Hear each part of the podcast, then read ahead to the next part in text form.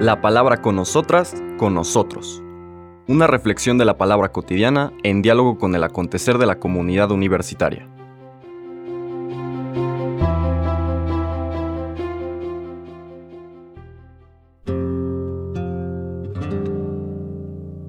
Hola, buenos días. Bienvenidas, bienvenidos a la palabra con nosotras, con nosotros. Hoy martes 12 de diciembre, pues sabemos que es una fiesta, una solemnidad en nuestro país, en México, porque recordamos el misterio de las apariciones de la Virgen de Guadalupe, de Nuestra Señora de Guadalupe. Por eso la lectura del Evangelio de hoy va a cambiar, pero antes de pasar a la Sagrada Escritura y vincularlo con esta fiesta, pues recuperar un poco la figura de María en la tradición de la Iglesia.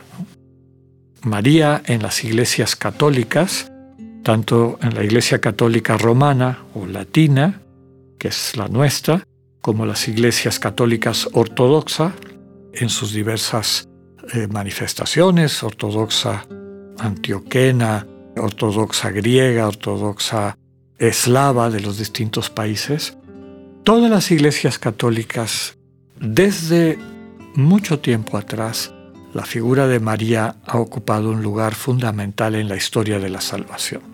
Algún autor ha descrito con fundamento que María es el rostro materno de Dios.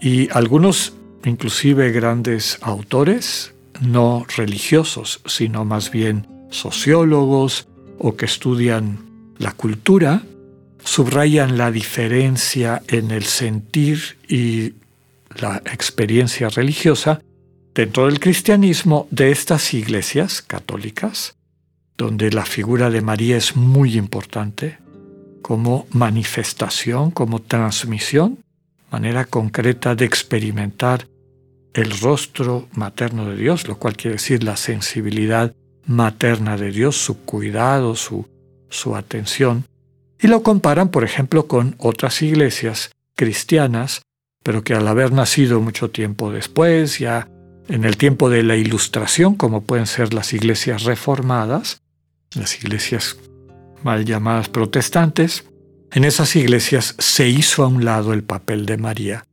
y el tipo de estilo, la comunidad que desarrollan es radicalmente distinta. Realmente les falta esta otra sensibilidad y por eso aparecen como un poco más frías, menos, digamos, orgánicas desde la perspectiva de la totalidad de lo humano.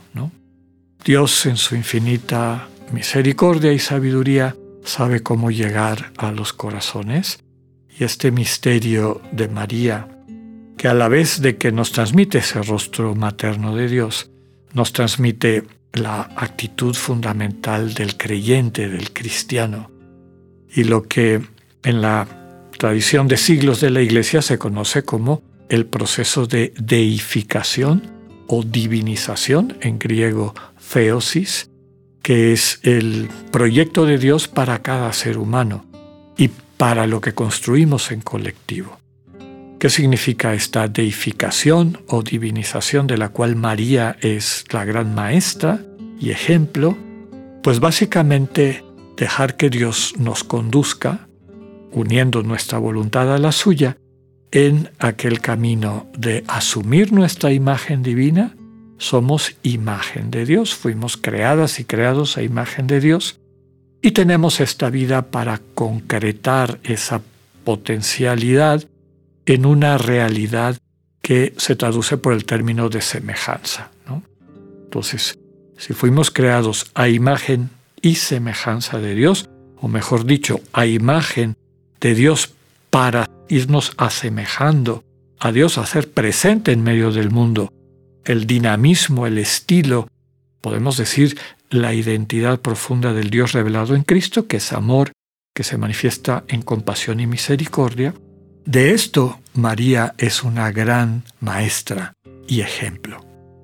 Lo poco que nos transmiten los evangelios basta para percibir su perfil, su, su, personalidad, su identidad.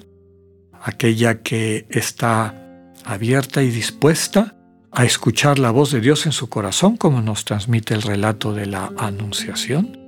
Su docilidad y disponibilidad no le, no le pregunta a Dios por qué, sino solo quiere que le aclaren cómo. Y ella está dispuesta. Hágase en mí según tu palabra. Ejemplo de lo que implica un auténtico proceso de divinización, es decir, de dejarle a Dios llevarnos a la plenitud de la misión que, de la vocación que cada una y cada uno tiene. Otras escenas, como la que vamos a leer hoy de la visitación de María a su prima Isabel, nos presenta a una mujer sensible, que no se está preocupando de su propia situación, estado, sino que está pensando en la prima que siendo una mujer ya avanzada de edad, está esperando un hijo. Ella deja todo, pone a un lado sus las preocupaciones que normalmente esperaríamos en alguien que está gobernado por el ego y desde ese amor profundo que la habita y que ahora se está gestando en su seno, pues siente con Isabel y no solamente siente, sino que actúa. Realmente vive la misericordia, una de las características fundamentales de Dios. Tiene un corazón para acoger la situación de la prima a la que ama.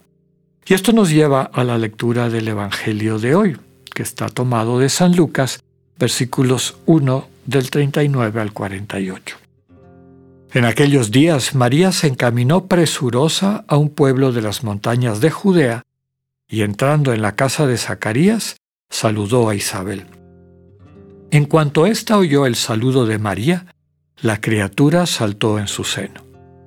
Entonces Isabel quedó llena del Espíritu Santo y levantando la voz exclamó, Bendita tú entre las mujeres y bendito el fruto de tu vientre. ¿Quién soy yo para que la madre de mi Señor venga a verme? Apenas llegó tu saludo a mis oídos, el niño saltó de gozo en mi seno. Dichosa tú que has creído porque se cumplirá cuanto te fue anunciado de parte del Señor. Entonces dijo María, Mi alma glorifica al Señor y mi espíritu se llena de júbilo en Dios mi Salvador, porque puso sus ojos en la humildad de su esclava. Palabra del Señor. Pues recuperamos muchos de estos elementos que comentaba anteriormente, ¿verdad? vamos conociendo el corazón de María en estos breves textos de la Anunciación. Un poquito más adelante se manifiesta dos veces que María, en el mismo Evangelio de Lucas, que María guarda las cosas en su corazón. Guardar las cosas no es para reflexionarlas de manera solitaria. Realmente guardar las cosas, acogerlas, llevarlas al corazón, es acudir al lugar del encuentro con Dios, es decir, el corazón, para recibir de Dios luz sobre lo que ella está viendo, ¿no? Recordemos, después de la presentación en el templo, después de cuando el niño se pierde en el templo, María acoge estas cosas, las, las guarda en su corazón. Recordamos también en el Evangelio de Juan, en las bodas de Cana, otro de los relatos importantes, no digamos el de María al pie de la cruz, pero en el de las bodas de Cana, cómo intercede por la gente que se ha quedado sin vino, es decir, sin este símbolo de la alegría de la vida, de este vino que después el Señor cambiará el agua de las ceremonias de purificación judías por el vino que alegra los corazones. Eso es lo que celebramos este día en la fiesta de Nuestra Señora de Guadalupe. A un pueblo que sufría por las injusticias del egoísmo, de quienes habían llegado a quitarles la libertad, a quitarles pues todo lo que le daba sentido a sus vidas. Dios, por intercesión de María, a través de María, toca los corazones, se acerca a este pueblo como una madre que ama, se les presenta, les habla en su lenguaje y les conduce, como María en el Evangelio de Juan, al encuentro con el Dios vivo. Hagan lo que Él les indique. María de Guadalupe, cuando finalmente acogemos su mensaje en el sentido profundo que tiene, nos lleva de la mano, de esta mano materna, al encuentro con la fuente de vida, que es el amor de Dios, que se nos entrega incondicionalmente. Profundicemos en este misterio durante este día. Que tengan una feliz fiesta de Nuestra Señora de Guadalupe. Dios con ustedes.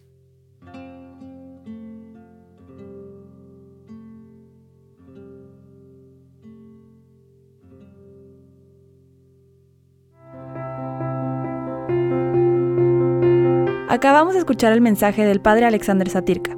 Escúchalo de lunes a viernes a las 8.45 de la mañana por radioiberoleón.com, a través de nuestra app gratuita para iOS y Android o por Spotify. Esta es una producción de Radio León en colaboración con el ITESO, Universidad Jesuita de Guadalajara.